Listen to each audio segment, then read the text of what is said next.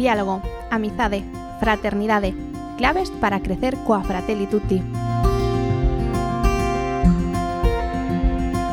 Benvido, benvida a este podcast creado pola Diocese de Tui Vigo sobre a Fratelli Tutti, a carta encíclica que o Papa Francisco publicou en outubro de 2020 para axudar a todo o povo de Deus a crecer en diálogo, amizade e fraternidade social. Neste oitavo episodio, abrimos o corazón para pôr un pouco de esperanza nas sombras dun mundo que ata o de agora se presentou pechado. Colle a túa fratelituti, ponte cómoda e deixa que as palabras do Papa Francisco nos puntos 54 e 55 transformen a túa vida.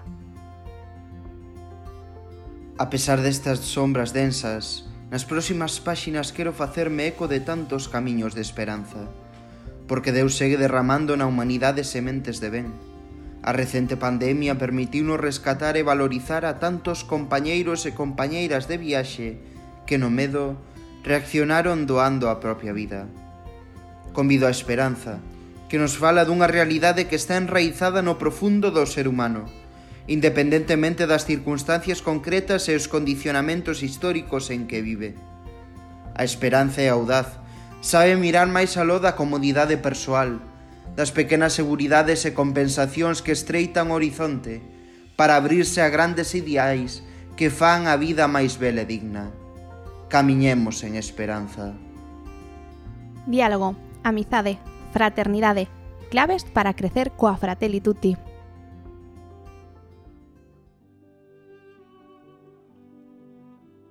O Papa Francisco fai nos dúas invitacións. A primeira, a tomar conciencia do que supuxo este tempo de pandemia na nosa forma de relacionarnos. Botamos en falta as reunións familiares ou de amizade, as apertas e tantas outras cousas. Pero tamén recoñecemos que durante estes meses aprendemos a valorar a solidaridade que nos rodea. Todas esas persoas que están o noso carón e nos axudan a levar esta situación. A segunda invitación é unha chamada á esperanza, a perder de vista a superficialidade ou o individualismo e por a nosa mirada na gran familia que formamos como sociedade e como igrexa. Cristo é a nosa esperanza. A súa palabra enche o noso corazón e eleva o noso espírito.